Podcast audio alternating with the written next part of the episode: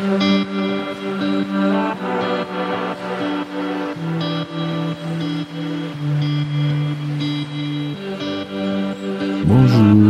bienvenue sur Histoire d'en dire plus. Aujourd'hui, on va parler d'une série de films. On va commencer par le premier, Mad Max.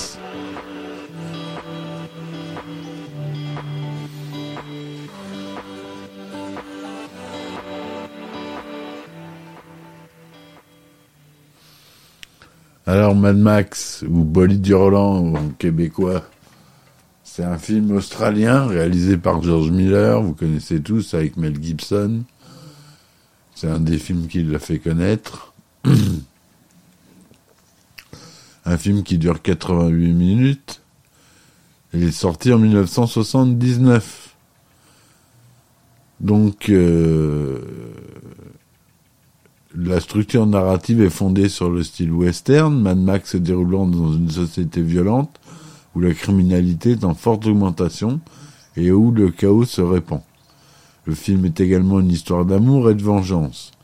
Il est devenu le plus gros succès financier pour un film australien et a permis à la production de New Wave Film de s'ouvrir sur le marché international. Le rôle de Max est tenu par Mel Gibson, inconnu à l'époque, qui deviendra une star internationale par la suite.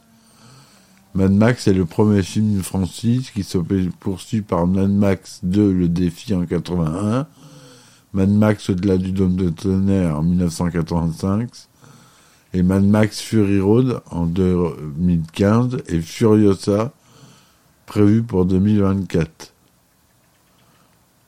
Un criminel, Montazzano, membre du gang de motards Aigle de la Route, s'est évadé en tuant un agent de police routière Main Force Patrol ou MFP, cherché de faire régner l'ordre et de combattre les bandes de pirates de la route en ayant volé une poursuite spéciale, voiture de patrouille de la police, et bien que plusieurs policiers tentent vainement de le stopper, l'un d'entre eux, Mangrot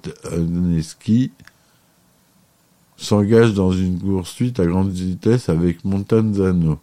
Grâce à son sang-froid qui lui permet de faire craquer ses adversaires lors d'impressions face à face routées, Montanzano panique et perd le contrôle de sa voiture en se tuant dans un accident.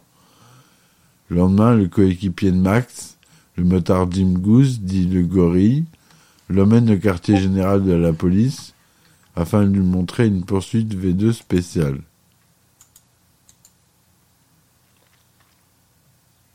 Voiture de police spéciale en réparation équipée d'un moteur V8 avec un compresseur, ce qui en ferait la la plus rapide sur la route conçue pour lui. Max accepte de la conduire, mais il est révélé que le chef de MFP, Fifi McAfee, a commandé la voiture pour être le véhicule personnel de Max afin de le convaincre de ne pas quitter le MFP.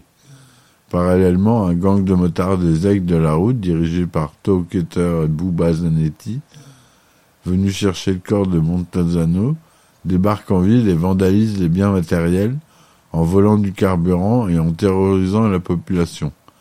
Max et Goose procèdent à l'arrestation de Johnny Boy, un membre du gang qui était trop drogué pour quitter les lieux du viol d'un jeune couple par le gang. Les victimes et la population ne s'étant pas présentées au procès de Johnny, le tribunal ordonne sa libération provoquant la colère de Goose.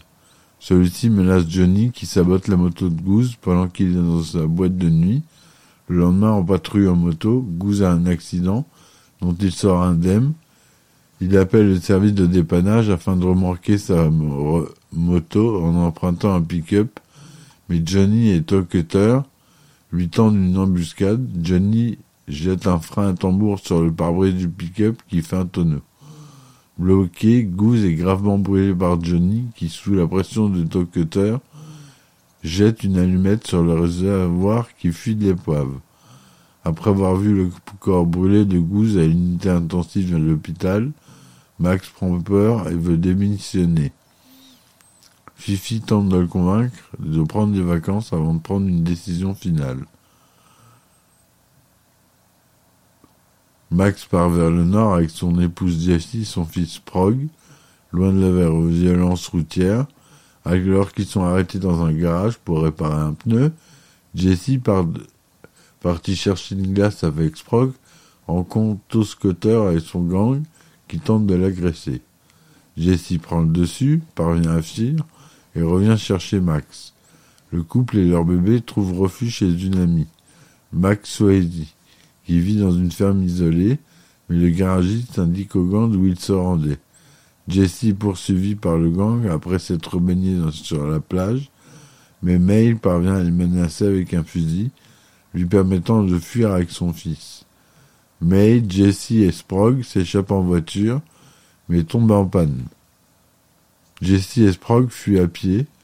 May, resté près de la voiture, tire sur le motard mais les manque. Toketer et sa bande les rattrapent Jesse et son bébé et les écrasent avec leur moto. Max arrive, Jesse et Sprog sont emmenés à l'hôpital, mais le bébé meurt et Jesse est gravement blessé. Foudrage, Max part à la poursuite des motards. Il met son uniforme de policier et va au quartier général du MFP prendre la poursuite spéciale modifiée. Après avoir torturé le garagiste pour lui soutirer des informations, il tue plusieurs membres du gang avec sur un pont en fonçant dessus en voiture, puis chasse méthodiquement les dirigeants du groupe, tire mortellement sur Booba à bout portant avec son arme, après avoir été blessé par ce dernier à la jambe, par arme à feu et au bras droit, écrasé par les roues de la moto. Johnny fuit après avoir vu Booba se faire tuer, tandis que Tokutter est traqué par Max. Dans sa fuite, Tokutter prend le sens inverse de la route il se fait écraser par un camion et est tué sur le coup. Max retrouve Johnny sur les lieux de l'accident de la route. Dans une rage froide, il attache la cheville de Johnny avec une menotte, la fixe au débris de la voiture accidentée, place le briquet de Johnny sur un fusible et provoque une fuite lente de carburant. Puis Max lance une scie à Johnny qui tente de plaider à la folie. Elle lui laisse le choix entre ceci et la cheville, ce qui prendrait cinq minutes, ou les menottes, ce qui prendrait dix minutes. Max quitte les lieux dans sa voiture, tandis que la carcasse accidentée de l'autre voiture explose. Max part dans l'outback vers une destination inconnue. Voilà, donc ça c'était le synopsis. Donc ce fameux bolide hurlant il avait un, budget de seulement 400 000 dollars australiens. Donc euh, c'est moins que les dollars américains. Il a été tourné en 35 mm en 2,35e son monophonique, malheureusement. Mais il a été euh, réédité par la suite, hein, je vous rassure. Mais à l'origine, il a été capté en monophonique. Il dure donc 88 minutes, ça je vous l'ai déjà dit. Interdit au moins de 12 ans lors de la sortie en France. Donc on a Mel Gibson qui joue Mad, Mad Max Rokantansky. Hugh Keith Burns qui joue Tokutter, le chirurgien, en VF. Goose, Jim le gorille en VF. Johnny the Boy, Johnny biches en VF. Voilà, que des inconnus de toute façon, la plupart. Le développement du film. George Miller était un médecin travaillant dans une salle d'urgence à Sydney en Australie, où il voit beaucoup de blessures et de décès, comme décrit dans le film. Il est également témoin de nombreux accidents de voiture qui augmentent dans le Queensland rural et croise notamment un adolescent qui a perdu trois amis dans un accident. Lors d'une résidence dans un hôpital de Sydney, Miller rencontre le cinéaste amateur Byron Kennedy dans une école de cinéma estivale de 1971. Le duo produit cette même année un court-métrage intitulé Violence à the Cinema Part 1 projeté dans de nombreux festivals de cinéma et qui remporte plusieurs prix. Quelques années plus tard, Miller et Kennedy décident de produire un long métrage, Mad Max. George Miller imagine alors une intrigue inspirée de son travail d'urgentiste. imagine un personnage dénué de sentiments et arpentant les routes pour sonner des accidentés. Mais peu à peu, l'idée initiale évolue. George Miller croit que les spectateurs trouveront l'histoire plus crédible si elle est définie dans un futur proche dystopique. Par ailleurs, George Miller ne s'est pas satisfait des dialogues.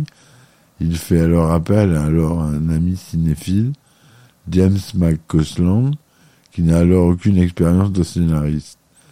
Il accepte cependant la proposition. Il intègre dans l'écriture ses observations sur les effets du choc pétrolier de 73 sur les, automobilistes australiens. Kennedy Miller cherchent ensuite des financiers. Il explique le point de vue du film à Graham Burke de Roadshow, qui a été enthousiaste. Les producteurs ont estimé qu'ils ne seraient pas en mesure de lever des fonds auprès des organismes gouvernementaux parce que les producteurs australiens faisaient des films d'art et les sociétés, les commissions semblaient les approuver sans réserve, selon Kennedy. Ils conçoivent une présentation de 40 pages, distribuent un certain nombre de personnes susceptibles de fournir de l'argent. Kennedy et Miller contribuent également à l'aspect financier en faisant trois mois de radio en urgence. Le premier conduisant la voiture tandis que le second soignait. Selon Miller, le budget final est entre 350 000 et 400 000 dollars. George Miller a choisi des acteurs peu connus afin qu'ils ne portent pas de collaboration passée avec eux. Mel Gibson, qui n'avait eu qu'un seul rôle au cinéma dans Summer City en 77, est allé aux conditions avec son ami et camarade de classe Steve Bisley, qui décroche le rôle de Jim Goose. Gibson, qui s'était rendu en mauvaise forme, car la, la veille s'était retrouvé impliqué dans une querelle d'Yvonne entre trois hommes lors d'une fête, celui qui lui a valu un nez enflé, une fracture de la mâchoire et diverses contusions. Selon ses propres mots, Gibson ressemblait à une citrouille noire et bleue durant cette audition. Gibson ne s'attendait pas à obtenir le rôle titre. Cependant, le directeur de casting a aimé son look et a demandé à Gibson de revenir deux semaines plus tard en lui disant que nous avions besoin de monstres. Lorsque le jeune acteur revient, les cinéastes ne le reconnaissent pas, car ses blessures étaient presque complètement guéries, ce qui ne l'a pas empêché d'obtenir le rôle. Une partie des cinéastes ne le reconnaissant pas, car ses blessures étaient pratiquement complètement guéries, ce qui ne l'a pas empêché d'obtenir le rôle. Une partie du casting avait tourné dans un autre long métrage, Stone. Jim McCausland, le co-scénariste, apparaît dans le long métrage dans l'homme de l'homme barbu, en tablier en face du restaurant. Tournage. Le faible budget du film conduit à des moyens très limités sur le tournage. L'équipe n'a reçu l'autorisation que d'utiliser des bâtiments abandonnés, ce qui en fin de compte s'affaire utile pour donner un meilleur aspect d'une époque post-apocalyptique. Mel Gibson et Steve Bisley sont les seuls à recevoir des vestes et des pantalons en cuir véritable, tandis que les autres acteurs jouant les policiers doivent se contenter de tenues en cuir synthétique d'une qualité bien inférieure. Certains plans du film montrent des pantalons déchirés au niveau des genoux. La production ne pouvait pas se permettre d'engager des figurants. Ainsi, la séquence de la première apparition du gang de motards a été filmé avec un véritable gang appelé Vigilant, et justicier en français, un moyen pour la production d'économiser sur le budget, d'autant plus que certains motards ont été payés en packs de bière. Les combats à main nue ont dû être joués par les acteurs eux-mêmes. Le film ne comporte pratiquement pas d'effets spéciaux. Ainsi, lors d'une scène, les motards ont été contraints de détruire une vraie porte en bois Enfin, lors du passage où Tucker percute le camion de face, le camionneur embauché pour la scène n'était payé que 50 dollars et ne souhaitait pas abîmer son engin. De ce fait, l'équipe a installé une plaque de protection peinte en trompe-l'œil à l'avant du camion, détail fortement visible sur les plans de profil. À l'origine, le tournage doit durer six semaines. Six semaines pour la première équipe et quatre semaines pour les cascades et les séquences de poursuite. Mais Rosie Bailey, qui était à l'origine choisie pour le, le rôle de l'épouse de Max, se blesse dans un accident de moto quatre jours avant le tournage, ce qui entraîne un arrêt de la production. Elle est remplacée par Joanne Samuel, entraînant ainsi un retard de deux semaines. Finalement, le tournage dure six semaines entre novembre et décembre 1977 et six semaines supplémentaires pour la seconde équipe. L'équipe se retrouve deux mois plus tard, passant deux semaines à tourner des scènes et à refaire la mise en scène des cascades en mai 1978. Le tournage s'est déroulé à Melbourne et à ses, alentours. Beaucoup de séquences de poursuites en voiture sont filmées près de la ville de Little River, au nord de Greenland. Le film est tourné avec une lentille large et anamorphique, ce qui en fait le premier film australien à l'utiliser. La post-production est réalisée à Melbourne. Le montage se fait dans un petit salon sur une, machine de montage construite par le père de Kennedy, ingénieur, qui l'a fabriqué pour eux. Tony Patterson monte le film pendant quatre mois, mais doit quitter le projet en raison de son implication au montage de Dimbula de Johnny Dugan. George Miller reprend alors le montage avec Cliff Hayes. Durant trois mois, Byron Kennedy et George Miller ont fait le montage définitif. Pour la musique, George Miller voulait une partition musicale à la manière de Bernard Herrmann, en gothique. Il embauche Brian May, après avoir entendu son travail sur Patrick, dans le film, on peut entendre plusieurs chansons absentes de la bande originale commercialisée, comme Rocker la CDC ou Rolling into the Night d'Akira Kushida.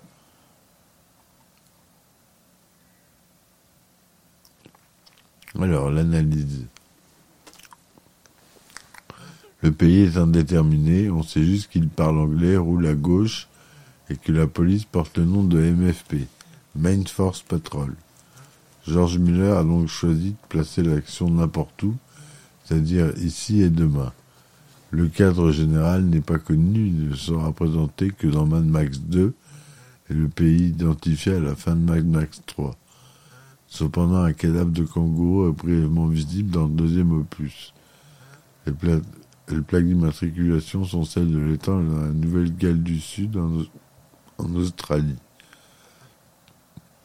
et on entend de nombreux cris de corbeaux très reconnaissables comme des corbeaux australiens. Le film paraît de fait comme une évolution de la situation actuelle des pays développés. La première image est celle de Hall of Justice, ce qui introduit le thème de la justice et d'une société organisée. Mais dès la première scène, le spectateur comprend tout se délabre les bâtiments sont en ruine. La radio de la police est occupée en permanence par une opératrice donnant des recommandations naïves et des consignes décalées par rapport à la réalité, tandis que la principale occupation des policiers consiste à se rincer l'œil avec la lunette de leur arme de service. Inspiration. Le film s'inspire sur plusieurs aspects de Point Limite Zéro, Vanishing Point de 71 de Richard Zarafian, à tel point qu'on peut le considérer comme un, hommage à l'œuvre de Zarafian. La scène d'introduction notamment où les deux policiers cherchent en vain à intercepter le Night Rider est presque reprise plan par plan pour une, scène centrale de Pointe Limite Zéro. Il n'est possible sans ressemblance avec le livre Route 666 d'Emnation Alley en 1966, aussi traduit sous le titre Les culbuteurs de l'enfer de Roger Celzani, pionnier du post-apocalyptique par l'environnement post-apocalyptique lui-même et par la personnalité du héros. Les véhicules. L'intercepteur jaune-bleu de Max est une ancienne voiture de police, est une Ford Falcon XB en sedan de 1974 avec un moteur modifié, un Cleveland de 5 litres 8, soit 351 pouces cubiques de cylindrée. The Big Bopper, conduite par Hoop et Charlie, est une ancienne voiture police de même modèle, mais avec son moteur d'origine, un V8 de 302 cubiques inch de cylindrée. The March Air, conduite par Sars et Cuttle, est un ancien taxi de Melbourne, une Ford Falcon XA en Sedan 1972 avec un moteur de 6 cylindres en ligne. Le véhicule de l'aigle de la route, Night Rider en VO, est un coupé Holden HQLS Monaro de 1972. Et la voiture la plus mémorable du film, la poursuite spéciale noire de Max, est une version GT 351 de la Ford Falcon Hardtop 1973, version vendue entre décembre 73 et août 76 elle a été modifiée par le préparateur Murray Smith, Peter Arcadipan et Ray Berkeley. Et après la fin du tournage, la voiture a été mise en vente, mais ne trouve pas d'écureur, et Murray Smith la conserve. Le réalisateur George Miller la rachète ensuite pour l'utiliser dans Mad Max 2 Le Défi. À la fin du tournage, la voiture reste stockée dans un garage d'adélaïde était acheté par un fan du film, Bob Forensco, qui l'a fait restaurer. En 1993, Peter Nielsen, conservateur du cadre of the Star Motor Museum de Keswick en Angleterre, la rachète pour l'exposer. En 2011, le musée ferme ses portes et la voiture est vendue au collectionneur Michael Deser qui l'expose à son tour dans son musée aux États-Unis le Miami Auto Museum as a Desert Collection. La voiture conduite par le jeune couple attaqué par les motards est une Chevrolet Bel Air Sedan de 1959. Pour la scène de film de moto, 14 Kawasaki KZ1000 sont données par Kawasaki. Elles ont été modifiées par un garage appelé La Parisienne, comme la moto de Gouze. Certains membres du film ont été joués par de véritables gangs locaux, The Vigilantes. Au total, 14 véhicules sont détruits pour les scènes de poursuite et d'accident du film, y compris la voiture personnelle du réalisateur, une Mazda Bongo, le petit van bleu, détruit après avoir heurté par The Big Hopper. La censure. George Miller a eu beaucoup de problème avec son film, jugé trop violent et influent pour les jeunes. voulant éviter le classement X, la censure accepte de projeter le film en échange de quelques coupes. Mais Miller décrète que, mis à part quelques plans choquants de quelques secondes, ce n'est pas le film qui est violent, mais le climat général, la brutalité ambiante. En France, Mad se voit écopé d'un classement X par la commission de classement pour incitation à la violence. Le 28 avril 1980, le contraignant est diffusé dans un circuit de distribution de salles pornographiques. Toutefois, le classement X fut levé le 10 août 1981. Malgré cela, le film doit attendre janvier 1982, soit trois ans après sa sortie en Australie, pour être distribué en France dans des salles traditionnelles obtenant une interdiction moins de 18 ans lors de son examen par la commission de classification des œuvres cinématographiques, mais est amputé de 6 minutes. Il devra attendre une ressortie en 83, peu de temps après le succès en salle de Mad Max 2, pour que le film soit visible en film intégral sur le territoire français. En 90, le palier d'interdiction des longs métrages est réévalué sur le territoire français. Mad Max est comme d'une interdiction moins de 16 ans. Toutefois, en avril 2015, à la demande du distributeur Warner Bros., le film est montré une nouvelle fois à l'Assemblée plénière à la commission de qualification du CNC, la huitième en 35 ans, qui émet dorénavant une interdiction de moins de 12 ans avec comme motif interdiction mineure de moins de 12 ans, La commission a en effet estimé que le climat oppressant, ainsi que les scènes violentes, bien que souvent hors champ, sont susceptibles de heurter la sensibilité du jeune public. En revanche, la stylisation de la violence, l'atmosphère non réaliste du film et le traitement des personnages ne justifient plus aujourd'hui le maintien de l'interdiction mineur au moins de 16 ans et obtient un nouveau visa le 16 avril 2015 avec cette nouvelle classification sortie du, du label RSC. Le film a rapporté 99 750 000 dollars au box-office mondial.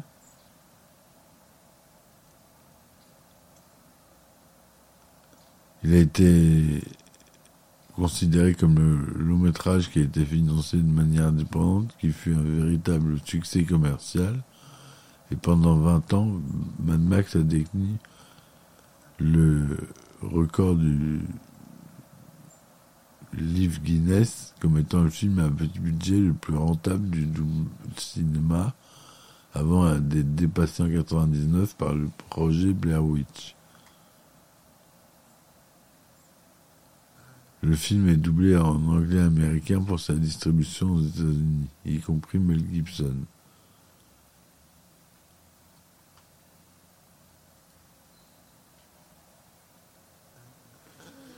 Référence dans d'autres œuvres. Dans le jeu Borderlands, fortement inspiré de l'univers de Mad Max, un, boss se, nomme Mad Mel. Dans le Grand Theft Auto 5, Online, les joueurs peuvent, depuis la mise à jour à voir, acheter et customiser l'intercepteur de Mad Max, ici renommé Imperator. Le manga Ken le survivant, 1983, est fortement inspiré de l'univers de Mad Max dans son ambiance et ses costumes. Dans le supplément Chrome 2 du jeu de rôle Cyberpunk 2020, les joueurs peuvent faire l'acquisition du véhicule de Mad Max qui est baptisé Interceptor Max. Le modèle présenté n'a pas le blower si iconique. Au début du, taxi, du film Taxi 3 en 2003, la gendarmerie prend chasse le taxi en utilisant une Mitsubishi Lancer Evo 7, sur laquelle on peut lire le mot Interceptor écrit sur le capot et sur le pare-choc arrière. Le défi imposé aux prisonniers du film dans Saut 2004, ceci est la cheville pour se libérer d'une d'une menotte, est le même que celui infligé par Mad Max à son dernier ennemi. Les protagonistes du Bellflower 2011 se disent fans de Mad Max. On peut voir l'un d'eux dormir sur la jaquette du DVD sur le torse enfin bon, etc., etc. Dans la saison 2 de Stranger Things, la jeune Maxine obtient le meilleur score au jeu d'arcade Dig Dug et choisit Mad Max comme pseudonyme. Voilà, donc euh, c'était un épisode sur Mad Max, j'espère que ça vous aura plu. N'hésitez pas à mettre des commentaires, euh, ça améliorerait la chaîne, ça aiderait beaucoup la chaîne. Donc je vous remercie d'avance. Et je vous dis à très vite. Merci pour les commentaires. Ciao ciao.